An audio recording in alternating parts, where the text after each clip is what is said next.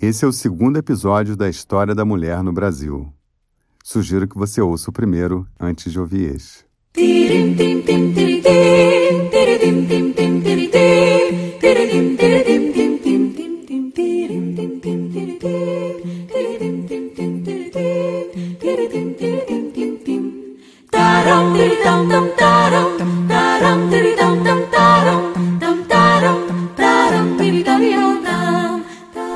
Começa o século XXI, novos ares, esperança para as mulheres. A mulher ganha espaço, se apropria da sua liberdade e conquistas começam a acontecer em várias áreas da sociedade. Na música, a expressão feminina ganha força e elas decidem desconstruir a Amélia. Já é tarde, tudo está certo, cada coisa posta em seu lugar.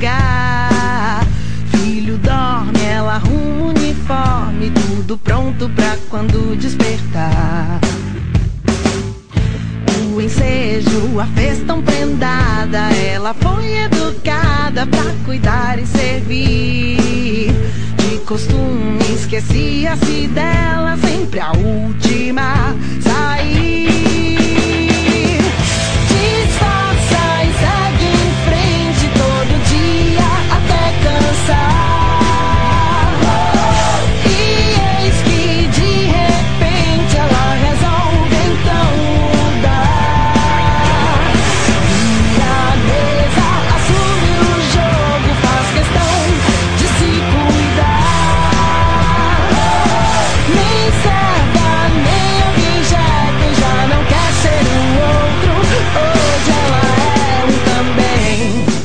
E a luta continua. Em 2002, falta de virgindade deixa de ser crime.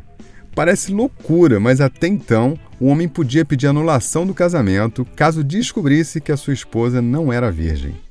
A falta da virgindade feminina era tratada como crime e justificava o pedido de divórcio. Dá para acreditar? Tem só 18 anos isso. Foi também em 2002 que aconteceu o primeiro encontro das mulheres indígenas da Amazônia brasileira, em Manaus. O principal objetivo da mobilização era discutir os direitos das mulheres indígenas e promover a maior inserção delas na sociedade. Nesse encontro foi criado o Departamento das Mulheres Indígenas, um importante avanço para elas. A violência contra a mulher é recorrente no Brasil, especialmente a violência doméstica. Então, em 2006, é sancionada a Lei Maria da Penha. Dentre várias mudanças, a lei aumenta o rigor das punições em casos de agressões contra a mulher. Maria da Penha, a farmacêutica que dá nome à lei, precisou sofrer duas tentativas de homicídio, ficar paraplégica e lutar durante quase 20 anos para, enfim, colocar o seu marido criminoso na cadeia. Olhe dentro dos meus olhos, olhe bem pra minha cara.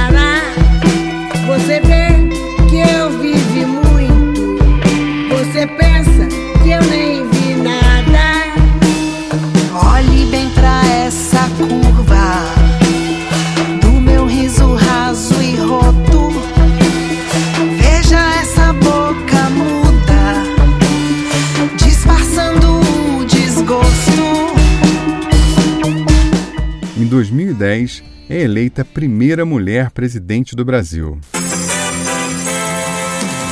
Atenção! Nos próximos quatro anos e pela primeira vez na história, o Poder Executivo do Brasil será comandado por uma mulher. Dilma Rousseff está oficialmente eleita presidente da República. Prometo manter, defender e cumprir a Constituição, observar as leis, promover o bem geral do povo brasileiro, sustentar a união, a integridade e a independência do Brasil. Eleita, Dilma Rousseff forma um ministério com nove mulheres, um marco na história da política brasileira. Em 2015 é aprovada a Lei do Feminicídio. Essa lei classifica o feminicídio como crime de homicídio qualificado e crime hediondo, tornando as penalidades muito mais severas para quem cometer. Em 2019, outro marco importante para as mulheres negras. A primeira jornalista negra a ocupar uma bancada no Jornal Nacional. Em 16 de fevereiro de 2019, Maria Júlia Coutinho, a Maju, se tornou a primeira negra a se integrar ao time de apresentadores do maior jornal da televisão brasileira. A demissão do ministro da Secretaria-Geral da Presidência, Gustavo Bebiano, é dada como certa por integrantes do governo. A crise, que começou com suspeitas em torno do financiamento eleitoral do PSL, passa pela influência dos filhos do presidente no governo. Muitas conquistas, sem dúvida alguma. Hoje existe mais liberdade no ar. É possível até que jovens meninas de 20 anos mal possam supor que as mulheres começaram a votar no Brasil só há 80 anos. Há quem ache tudo tão normal hoje que até diga que é meio chato esse papo de feminismo. Afinal, elas já têm tudo que elas querem. Será? Bom, chegamos aos dias de hoje. Estamos perto de encerrar a segunda década do século XXI e a situação do Brasil é a seguinte: na política, segundo o levantamento da ONU, o Brasil está na posição de 134 entre 193 países quando o assunto é representatividade da mulher na política. Apenas 15% dos deputados são mulheres.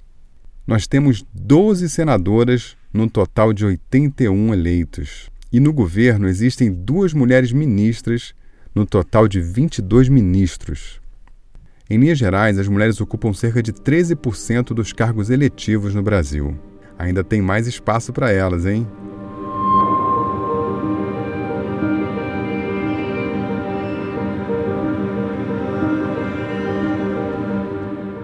No mercado de trabalho e na liderança, 39% dos cargos de gerência são ocupados por mulheres.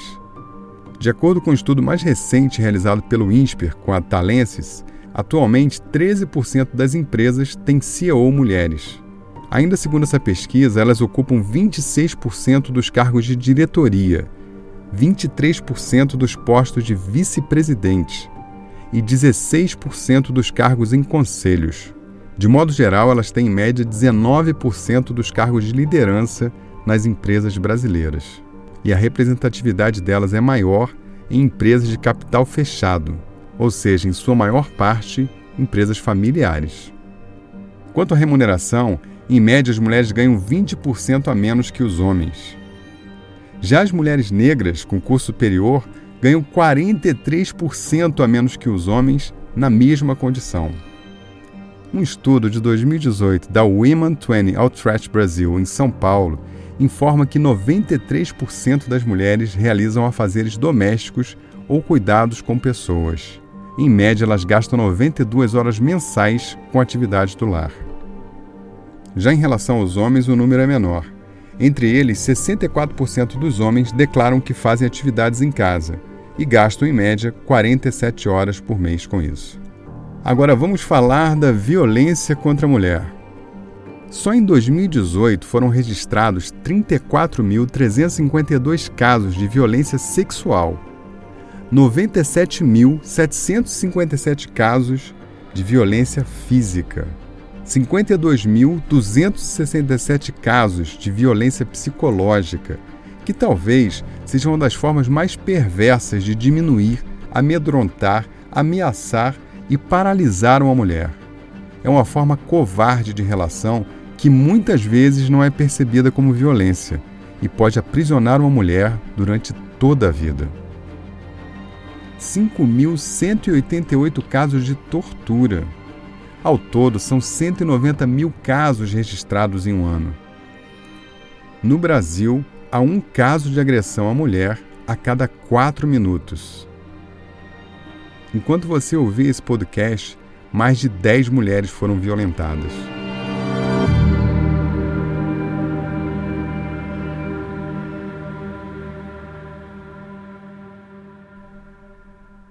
E os casos que não foram registrados? E você, conhece algum caso bem de perto que você sabe que não foi registrado e que não vai dar em nada? E as mulheres como Marielle Franco que lutam por direitos e são assassinadas? E as mulheres indígenas que ainda estão vendo suas terras serem invadidas, queimadas, exploradas, são assassinadas, caçadas e não têm acesso à justiça.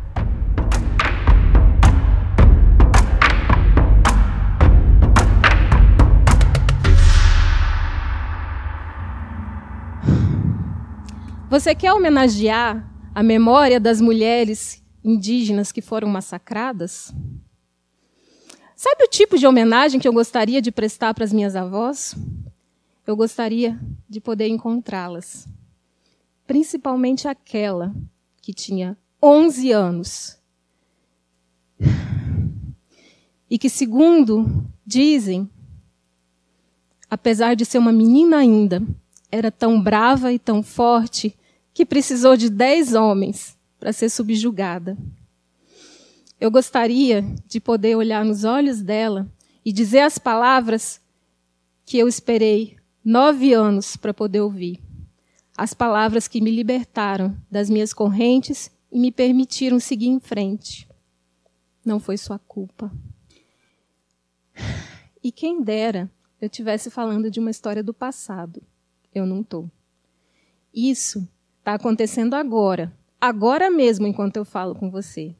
E eu sei disso porque no dia 22 de junho de 2002, eu entrei para a maldita estatística que diz que uma em cada quatro mulheres vai ser vítima de violência sexual pelo menos uma vez ao longo da sua vida. Contem as mulheres em volta de vocês. Uma, duas, três, quatro. Uma, duas, três, quatro. Uma, duas, três, quatro. Uma, duas, três, quatro. Eu te pergunto se é possível respirar sabendo disso. No universo do Brasil indígena, o filme não teve mais fim até hoje. A mesma cena continua se repetindo. Existe uma guerra silenciosa sendo travada pelas florestas brasileiras. A indígena Rayal me contou que tudo o que ela espera é que a mulher indígena seja ouvida, que não seja tratada como um animal. Ainda é preciso lembrar para os outros que ali está um ser humano. As mulheres indígenas, que já foram quase 5 milhões nesse país, hoje são pouco mais de 400 mil. E é por isso que eu gostaria de dizer hoje, para cada mulher e criança que foi vítima de violência de qualquer tipo: não foi sua culpa. Não foi sua roupa, não foi o que você disse, não foi o que você fez. Você é a vítima. Não foi sua culpa. Nunca foi sua culpa.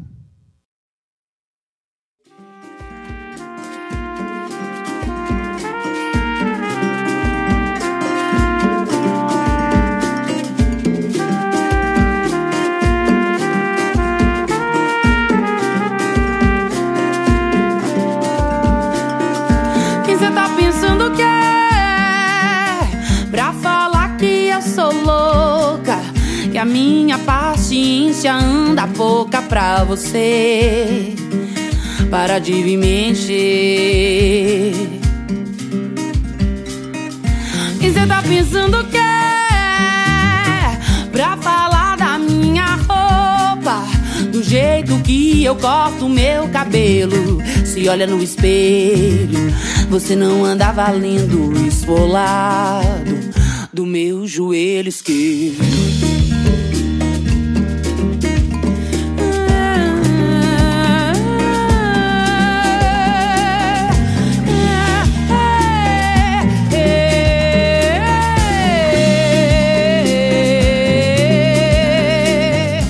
Já as mulheres negras, com muito custo, vão escalando com extrema dificuldade a trama engenhosa das classes econômicas.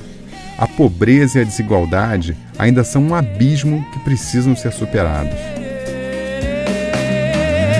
Eu tenho pressa, eu quero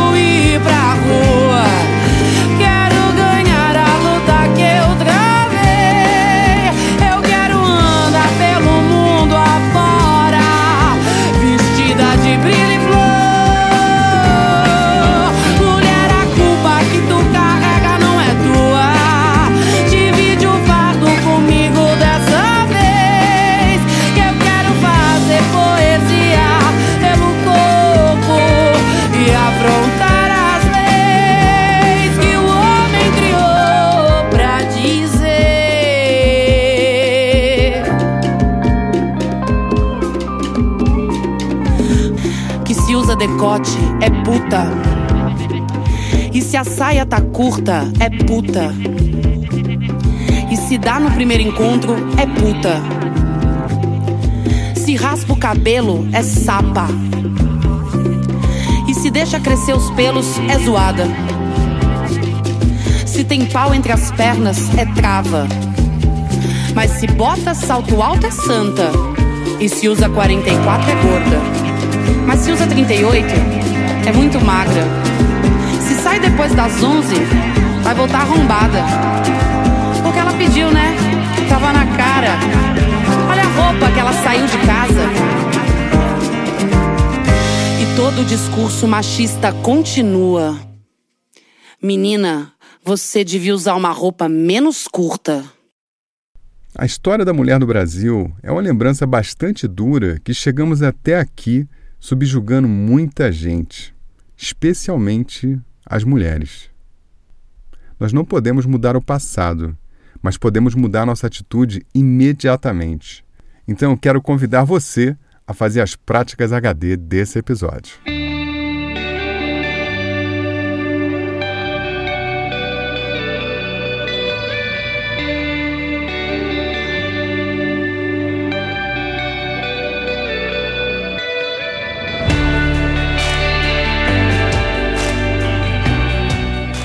Prática número 1. Um, a ONU tem uma divisão chamada ONU Mulheres. Ela tem o objetivo de trabalhar a ODS 5, a igualdade de gênero. Se você ainda não captou o que é a ODS, vai lá no capítulo 75 que eu explico detalhadamente. A ONU Mulheres lançou uma campanha global chamada He for She, Ele por Ela, que tem como objetivo engajar homens e meninos para novas relações de gênero sem atitudes e comportamentos machistas. Para a ONU Mulheres, a voz dos homens é poderosa para difundir para o mundo inteiro que a igualdade para todas as mulheres e meninas é uma causa de toda a humanidade. A prática número 1 um é para os homens. Acesse o site reforchi.org e assine o seu compromisso com essa causa. Eu já fiz isso e postei nas minhas redes sociais. Faça isso também. Seja mudança. Você pode ser parte da solução. Prática número 2. Assista a palestra da Rayal Orotopuri no TEDx. Eu estava lá ao vivo, na primeira fila, vendo ela falar. E foi completamente chocante. O link da palestra está no post desse episódio. Prática número 3. Avalie a proporção de mulheres na liderança da sua empresa.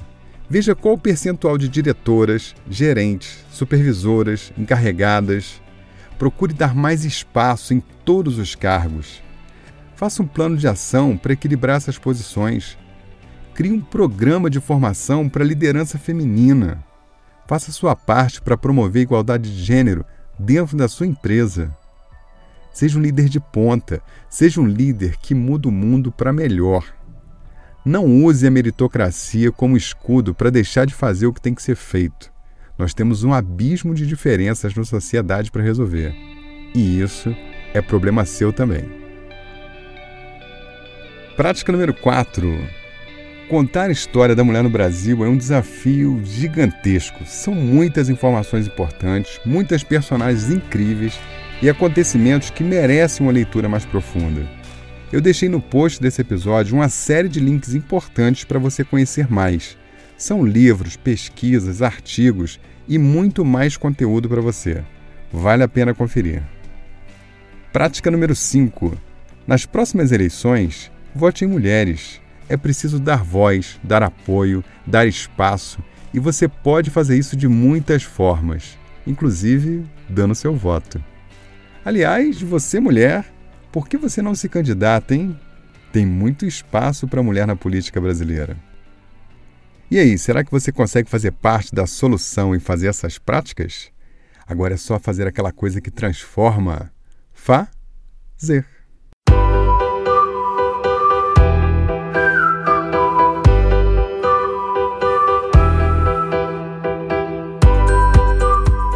Olá, Mike Oliveira aqui, eu sou líder HD e fundador do Instituto Brasileiro de Liderança. Obrigado por ouvir e compartilhar o nosso conteúdo. Pessoa, muitos ouvintes mandam mensagens para nós e o papo acaba fluindo. Numa dessas, eu contei para Elaine Barros de Brasília que eu estava escrevendo sobre esse episódio. e perguntei para ela o que ela queria como mulher. O que as mulheres querem, Elaine? Uma vez me perguntaram o que a mulher quer.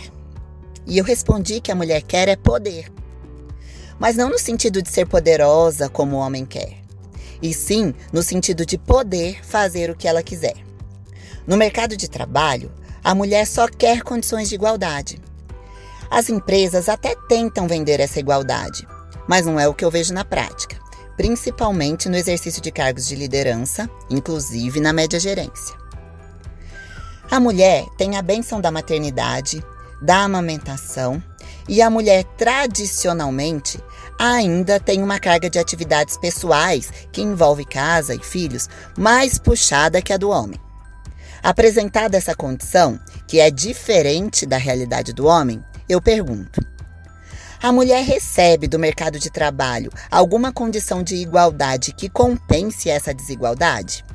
Por exemplo, vocês acham que a licença maternidade ainda continua sendo vista como folga pelas empresas? Ou mais errada ainda, continua sendo vista como prejuízo para a empresa? Ainda existe discriminação, sim, e infelizmente muitas vezes essa discriminação é conduzida pelas próprias mulheres. Ainda existem poucas mulheres em cargos de liderança porque a sociedade a obriga a escolher entre ser boa mãe ou ser profissional. Muitas mulheres, para conseguir cargos de liderança, tiveram que imitar os homens, trazendo para si comportamentos agressivos e de competitividade excessiva. É difícil eu conseguir ser ouvida numa reunião, por exemplo.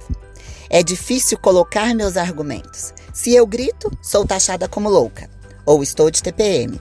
Se eu me calo, não sou vista como se fosse competente. Eu gostaria que o mercado de trabalho entendesse que melhorar as condições de trabalho para as mulheres e, consequentemente, ter mais mulheres em cargos de liderança não é um privilégio para as mulheres, e sim que a liderança feminina traz vantagem competitiva para as empresas.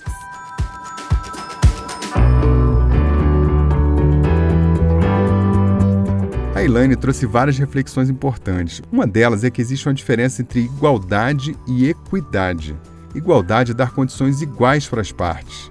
Equidade é fazer um ajuste na balança para compensar alguma coisa. Não é justo que as mulheres tenham condições iguais, se notoriamente elas têm uma série de condições completamente diferentes. As mulheres estão lutando por igualdade e ainda falta muito, mas elas precisam mesmo é de equidade. Viu? Faz como Elaine, que além de mandar mensagem pra gente, ainda bateu um papo com o líder HD e contribuiu para o nosso conteúdo. Esse espaço aqui é seu. Manda o um áudio pro WhatsApp 21 99520 1894. Tô te esperando, hein?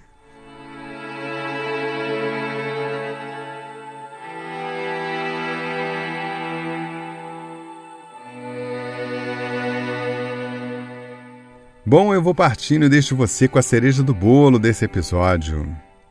A você que me segue, eu preciso dizer que eu sempre trago aqui conteúdo que eu entendo ser relevante para ampliar a consciência de quem lidera.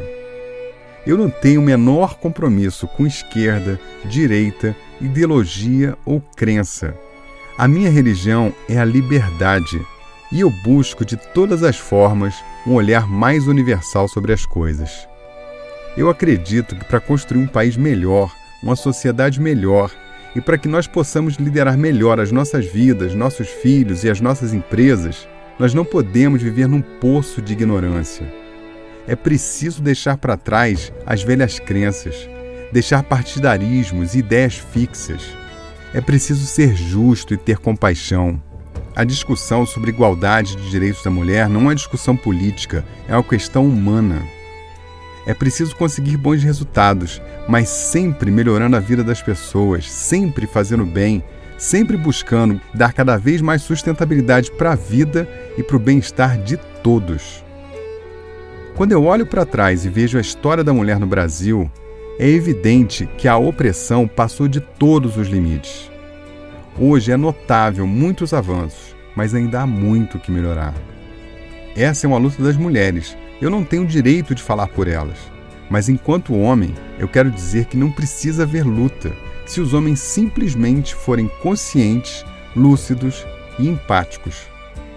parte da solução é a mulher se apropriar do que é dela, e a outra parte é o homem deixar de ser primitivo e cooperar com todo o seu empenho para que isso aconteça.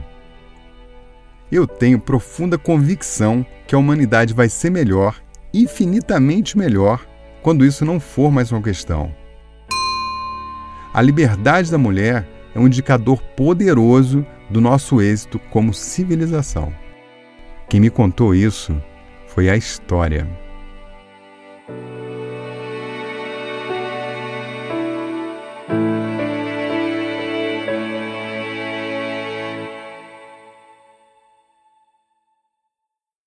Toda mulher tem o direito de viver como quiser, de trabalhar como quiser, de brincar como quiser, de descansar como quiser, de morrer quando e como quiser.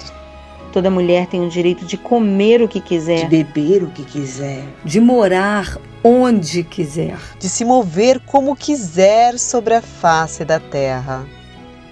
Toda mulher tem o direito de pensar o que quiser, de falar o que quiser, de escrever o que quiser, desenhar, pintar, lavrar, estampar, moldar, construir como quiser. Eu posso me expressar como eu quiser. Eu posso vestir o que eu quiser. Toda, Toda mulher, mulher é uma estrela, estrela que, pode que, pode e, e deve, deve brilhar. brilhar. Toda mulher tem o direito de amar como quiser, quando, Quando onde, onde, e quem ela quiser. Toda, Toda mulher, mulher é livre para ser, ser o que quiser. A liberdade da mulher é a medida da evolução da humanidade.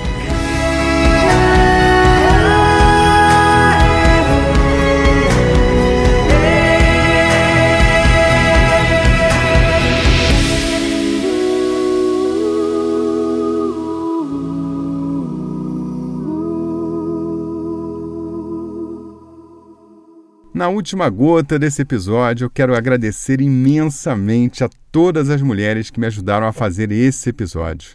Toda a equipe de voluntários HD. Todas as mulheres que trouxeram suas vozes para esse podcast. Larissa Garcia, Ruth Flores, Vitória Rodrigues, Zi Ribeiro, Elaine Barros, Janaína Menezes, Cíntia Correia, Rosana França, Adriana Cristófano e Rayal Oroto Puri. Muito obrigado a todos vocês.